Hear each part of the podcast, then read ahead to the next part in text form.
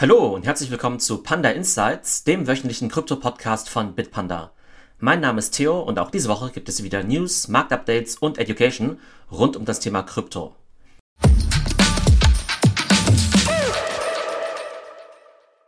Fangen wir an mit unserer ersten Story und da geht es um Bitcoin und die Inflation.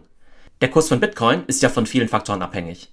Einerseits natürlich von der generellen Krypto-Adoption, das heißt, wie viele Leute benutzen eigentlich Bitcoin und in welchem Volumen aber er hängt natürlich auch von makroökonomischen Faktoren ab, wie zum Beispiel dem Leitzins oder der Inflation. Und wir haben ja im letzten Jahr gesehen, je höher die Inflation, desto mehr muss die Zentralbank mit höheren Zinsen entgegenwirken. Und je höher der Zins, desto attraktiver werden Investments in wenig volatile Assets, was sich aber dann wiederum negativ auf die Nachfrage nach volatilen Assets wie Krypto und Bitcoin auswirkt. Vereinfacht gesagt, hohe Inflation bedeutet höhere Zinsen und tendenziell niedrigere Bitcoin-Kurse und eine geringe Inflation ist wiederum tendenziell positiv für Bitcoin. Und dementsprechend war man in der Kryptowelt natürlich gespannt auf die neuesten US-Zahlen zur Inflation, die ja diese Woche veröffentlicht worden sind. Und die Inflation betrug im März nur noch 5%. Das ist der niedrigste Wert seit Mai 2021, also seit fast zwei Jahren. Und es ist eben auch der neunte Monat in Folge, in dem die Inflation gesunken ist. Man sieht also, dass sich die Verbraucherpreise seit Monaten wieder stabilisieren und davon profitiert eben auch der Bitcoin. Anfang des Jahres stand der Bitcoin gerade mal bei 16.500 Dollar. Aktuell liegt der Kurs bei 30.100 Dollar und das ist eben auch der höchste Kurs seit fast einem Jahr, seit Mai 2022. Seit Anfang 2023 ist Bitcoin 81% im Plus. Mal zum Vergleich, seit Jahresbeginn ist Microsoft 20% im Plus, Apple 30% und selbst Nvidia, die ja so extrem vom Boom der künstlichen Intelligenz profitieren, ist auch nur 87% im Plus. Wir sehen also, Bitcoin ist bislang auf jeden Fall eines der Top Assets in 2023, zumindest wenn man sich mal die Performance anschaut. Wir sind natürlich noch weit vom Alltime High von 69.000 Dollar entfernt, aber der Trend der letzten Monate ist eindeutig positiv, auch dank der geringeren Inflation. Kommen wir zu unserer zweiten Story, nämlich dem State of Crypto. Die Venture Capital Firma Andreessen Horowitz gehört ja zu den größten Krypto-Investoren überhaupt in den vergangenen Jahren hat Andreessen Horowitz oder auch A16Z mehrere milliardenschwere Crypto-Funds geraced und hat in unzählige Krypto-Projekte wie zum Beispiel OpenSea, Yuga Labs oder auch Uniswap investiert. Andreessen Horowitz hat diese Woche einen State of Crypto Report veröffentlicht und anhand von 14 Kennzahlen analysiert dieser Report, wie es aktuell um den Crypto-Space steht. Wir gehen mal ein paar der spannendsten Kennzahlen durch. Es gibt aktuell 15 Millionen aktive Krypto-Wallets und das sind doppelt so viele wie noch vor zwei Jahren. Und erklärt wird das Ganze vor allem durch die zunehmende Nutzung von NFTs, DeFi und auch Web3-Games. Und allein im letzten Jahr wurden insgesamt 700 Web3-Games gelauncht. Und auch wenn das Dollarvolumen vielleicht nicht so hoch ist, gibt es einfach immer mehr Leute, die eben Web3-Games spielen und dadurch natürlich dann auch immer mehr Transaktionen mit ihren Wallets auf der Blockchain durchführen. Wir sehen auch, dass die Layer 2 Technologien, die ja zur Skalierung des Ethereum-Netzwerks genutzt werden, immer relevanter werden. Im letzten Jahr machten diese Layer 2 Technologien nur 1,5% der gesamten Fees im Ethereum-Netzwerk aus und dieses Jahr sind es eben schon 7%. Wir sehen also auch hier, dass die Adoption immer besser wird. Die nächste spannende Zahl ist das Trading-Volumen auf Decentralized Exchanges, wie zum Beispiel Uniswap. Und das DEX-Volumen hat sich in den letzten Monaten fast verdoppelt auf über 100 Milliarden Dollar es lag aber auch schon mal bei über 200 Milliarden Dollar. In jedem Fall ist der Trend der letzten Monate aber positiv. Eine weitere spannende Zahl gibt es im NFT-Kontext. Und zwar wurden in den letzten zwei Jahren fast 2 Milliarden Dollar an Creator Royalties ausgezahlt. Jedes Mal, wenn NFT verkauft wird, gibt es ja die Möglichkeit, dass die Creator eben nochmal eine Royalty bekommen. Allerdings geht der Trend ja aktuell eher dazu, dass die Marketplaces sehr geringe oder gar keine Royalties mehr auszahlen also in den letzten zwei Jahren gab es fast zwei Milliarden an Royalties, aber der Trend ist abnehmend und es wird spannend sein zu sehen, wie sich das in den nächsten Monaten und Jahren entwickelt. Bislang also eher positive Zahlen. Es gibt aber auch Zahlen, die rückläufig sind, unter anderem die Anzahl der Kryptoentwickler. Die war eben schon mal bei 37.000 und ist jetzt eben bei unter 30.000. Und das kann eben daran liegen, dass einfach im Bärenmarkt, in dem wir ja aktuell sind, einfach weniger neue Entwickler dazukommen, beziehungsweise einige Entwickler, die orientieren sich vielleicht auch wieder neu und sagen vielleicht, okay, aktuell machen wir vielleicht lieber Projekte im Bereich künstliche Intelligenz als im Bereich Blockchain. Ist aber, glaube ich, auch ganz normal, weil es ja immer diese Hype-Cycles gibt. Und die letzte spannende Zahl in diesem Report betrifft den Energieverbrauch im Ethereum-Netzwerk. Über den haben wir ja schon mal öfter gesprochen, aber eben auch spannend, dass er eben hier nochmal erwähnt wird. Der Energieverbrauch des Ethereum-Netzwerkes wurde ja seit der Umstellung auf Proof of Stake massiv reduziert. Und wenn man eben den Zahlen aus dem Report glauben darf, verbraucht YouTube jetzt 100.000 Mal so viel Strom wie das Ethereum-Netzwerk. Ne? Also nicht 10 Mal, nicht 100 Mal, nicht 1000 Mal, sondern 100.000 Mal, also ziemlich heftig. Und ich finde eben, also natürlich ist es nicht gut, dass Krypto so viel Strom verbraucht, aber es ist eben bei weitem nicht die einzige Technologie auf der Welt, die eben relativ ressourcenintensiv ist. Und man sieht eben auch am Beispiel von Ethereum, dass sich eben so ein Energieverbrauch auch sehr stark reduzieren kann, wenn man eben die zugrunde liegende Technologie verbessert. Also insgesamt der State of Crypto Report von Andreessen Horowitz, super spannend, weil er sich eben nicht nur die Kurse oder Market Caps der Coins anschaut, sondern eben auch vor allem die Adoption und die Entwickleraktivitäten analysiert. Kommen wir zu unserer dritten Story und da geht es um Board Apes und Decentralized Finance. In der Folge 15 haben wir über das Thema DeFi oder Decentralized Finance gesprochen und eine der Hauptanwendungen ist ja die Kreditvergabe, bei der man Kryptowährungen als Sicherheit hinterlässt und dafür ein Darlehen erhalten kann. Und das Ganze funktioniert auch mit NFTs. Es gibt sogenannte NFT Liquidity Provider, auf denen man NFTs wie Board Apes oder CryptoPunks als Sicherheit hinterlegen und Kredite aufnehmen kann. Es gibt ja einige Leute, die viele NFTs besitzen, aber nicht unbedingt Liquidität in Krypto oder Fiat haben. Und anstatt jetzt das NFT verkaufen zu müssen, kann man es eben auch als Sicherheit verwenden, um Liquidität zu schaffen. Wenn man zum Beispiel jetzt einen Board Ape im Wert von 60 Ethereum hinterlegt, kann man ein Darlehen in Höhe von 60% des NFTs, also in diesem Fall 36 ETH aufnehmen. Es gibt auch die Möglichkeit, einen Kredit aufzunehmen, um einen NFT zu kaufen, der dann aber gleichzeitig als Sicherheit verwendet wird, bis man den Kredit zurückgezahlt hat. So könnte man zum Beispiel einen Board Ape für 120.000 Dollar auf Pump kaufen, wobei man wahrscheinlich sagen muss, dass es eines der riskanteren Investments ist. Also wenn man jetzt jemandem erzählt, dass man einen Kredit aufnimmt, um so einen äh, Affen JPEG zu kaufen, das hört sich natürlich so ein bisschen abenteuerlich an, ist aber möglich mit diesen Plattformen.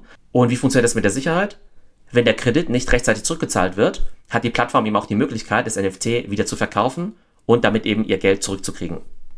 Die bekanntesten Plattformen in diesem Bereich heißen BandDAO oder Niftify und das kumulierte Kreditvolumen überstieg kürzlich die 1 Milliarden Dollar Marke. Das heißt, es wurden über diesen Mechanismus, also NFTs als Sicherheit, bereits Kredite im Wert von über einer Milliarde Dollar vergeben. Auf jeden Fall eine ziemlich spannende Variante von DeFi und es ist interessant zu sehen, welche Arten von Finanztransaktionen durch Smart Contracts ermöglicht werden können. Und wir sehen eben, dass Kredite in Verbindung mit Board Ape NFTs zumindest in der Kryptobubble, keine Seltenheit mehr sind.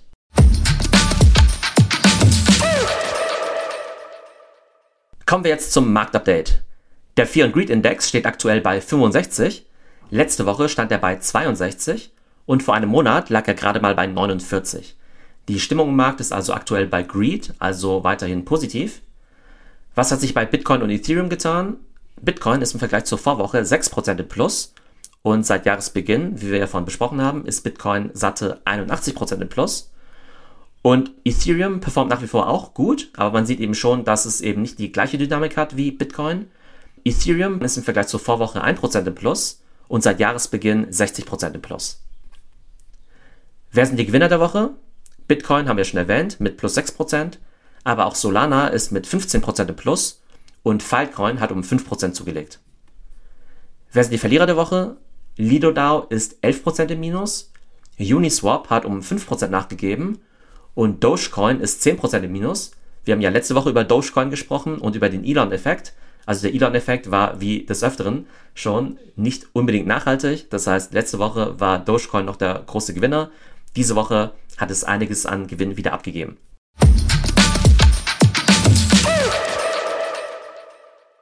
Kommen wir jetzt zu unserem Education-Teil und da geht es um das Ethereum Shanghai Upgrade und die Auswirkungen auf den Ethereum-Preis. Diese Woche kam ja das Shanghai Upgrade für das Ethereum-Netzwerk. Und dadurch ist der Übergang von Proof of Work zu Proof of Stake offiziell abgeschlossen. Spannender Nebeneffekt, dadurch kommen potenziell 18 Millionen ETH wieder in den Kreislauf und das entspricht eben 15% des gesamten Ethereum-Volumens und der Wert beträgt fast 35 Milliarden Dollar. Und da stellt sich natürlich die Frage, was sind die Auswirkungen auf den Ethereum-Preis. Wie funktioniert das Ganze? Im Zuge des Umstiegs von Proof of Work zu Proof of Stake haben ja etwa 90.000 Personen oder Institutionen Ethereum gestaked, um eben zur Sicherheit des Netzwerks beizutragen und um natürlich auch die Staking Rewards zu erhalten. Und mit diesem Shanghai-Update dieser Woche endet jetzt eben auch die zweijährige Lockup-Periode. Das bedeutet, jeder, der eben damals Ethereum gestaked hat, kann das Ethereum wieder entstaken und eben auch in andere Wallets bewegen. Jetzt könnte es natürlich die Befürchtung geben, dass jetzt theoretisch alle gleichzeitig ihre Stakes eben rausziehen und auf den Markt werfen und verkaufen. Und wenn das eben so passieren würde, dann würde es sich natürlich sehr negativ auf den Preis von Ethereum auswirken. Also das ist eine theoretische Möglichkeit. Es ist aber nahezu ausgeschlossen, dass jetzt eben alle gleichzeitig ihre Stakes abziehen werden. Der erste Grund ist, dass viele Leute auch weiterhin Ethereum staken wollen, um eben die attraktiven Staking Rewards zu erhalten. Also auch wenn jetzt die Lockup-Periode vorbei ist, wollen die Leute einfach ihr Ethereum weiter gestaked lassen, beziehungsweise es kommen natürlich auch neue Staker mit dazu. Und zweitens ist es rein technisch so geregelt, dass pro Tag eben nur eine bestimmte Anzahl von Parteien entstaken können und mit der aktuellen technischen Regelung würde es Wochen oder sogar Monate dauern, bis alle ihre Stakes abziehen könnten. Und wir konnten jetzt eben beobachten, dass in der ersten Stunde nach dem Shanghai Upgrade es gerade mal 285 Abhebungen gab in Höhe von 10 Millionen Dollar. Wir haben ja vorhin gesagt, dass das theoretische Volumen bei 35 Milliarden Dollar liegt, aber es wurden eben gerade mal 10 Millionen Dollar abgehoben. Und dementsprechend gab es auch kaum Bewegung beim Ethereum-Preis, der ist sogar leicht gestiegen. Wir sehen also, man muss sich also überhaupt keine Sorgen machen, dass jetzt eben auf einmal alle ihr Ethereum entstaken. Und auch nach dem Ablauf der Lockerperiode geht das Ethereum-Staking natürlich weiter, denn schließlich basiert ja darauf der gesamte Proof-of-Stake-Konsensmechanismus. Also ist eben wichtig, diesen ganzen Staking-Vorgang zu verstehen und eben auch diesen Ablauf der Lockerperiode. Wir sehen eben aber, dass der Impact auf den Preis bislang minimal ist. Und hier noch der Hinweis, Krypto-Staking gibt es bei Bitpanda ja schon lange zum Beispiel für Währungen wie Polygon, Solana, Cardano und auch viele andere. Und schon bald wird man auch auf Bitpanda ganz einfach Ethereum Staking betreiben können. So, das war unsere heutige Folge von Panda Insights. Eine kurze Zusammenfassung. Die Inflation die nimmt weiter ab, wovon der Bitcoin stark profitiert. Und das sieht man aktuell ja auch im Preis von über 30.000 Dollar. Und das ist eben der höchste Kurs seit fast einem Jahr. Dann haben wir uns den State of Crypto Report von Andreessen Horowitz angeschaut. Dort gab es ja eben ganz spannende Kennzahlen zur Gesundheit des Crypto-Spaces, also wie viele Wallets sind aktiv, wie viele Creator-Royalties werden ausgezahlt, wie viele Entwickler gibt es und wie hoch ist zum Beispiel auch das Volumen auf Decentralized Exchanges. Und dann haben wir uns eben auch noch das Thema NFTs und DeFi angeschaut. Und wir wissen jetzt eben, dass man auch seine Board Ape NFTs oder seine CryptoPunks als Sicherheit hinterlegen kann, um eben Kryptokredite zu bekommen. Und im Education-Teil haben wir gesehen, dass mit dem Shanghai-Update im Ethereum-Netzwerk der Übergang von Proof of Stake endgültig abgeschlossen ist und die ursprünglichen Staker können jetzt ihre Stakes theoretisch wieder abziehen. Aber wir haben eben auch gesehen, dass davon noch kaum jemand Gebrauch macht und dementsprechend ist eben auch der Ethereum-Preis ziemlich stabil beziehungsweise weiter im Plus. Ich hoffe, euch hat die Folge gefallen und würde mich natürlich freuen, wenn ihr den Podcast mit 5 Sternen bewertet und uns auch auf YouTube abonniert. Ich hoffe, es geht euch gut und bis zum nächsten Mal bei Panda Insights. Und ganz wichtig noch unser Disclaimer.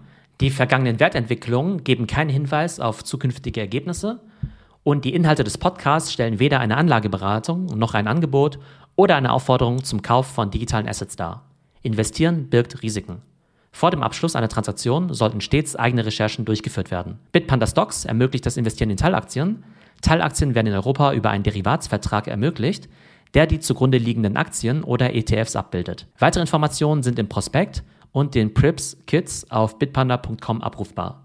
Für weitere Informationen zu den Bitpanda Kryptoindizes sowie einer detaillierten Beschreibung des Produkts, dem Emittenten und den Risiken kannst du den Prospekt auf bitpanda.com runterladen, lesen und analysieren. Nicht alle Produkte sind in allen Ländern verfügbar.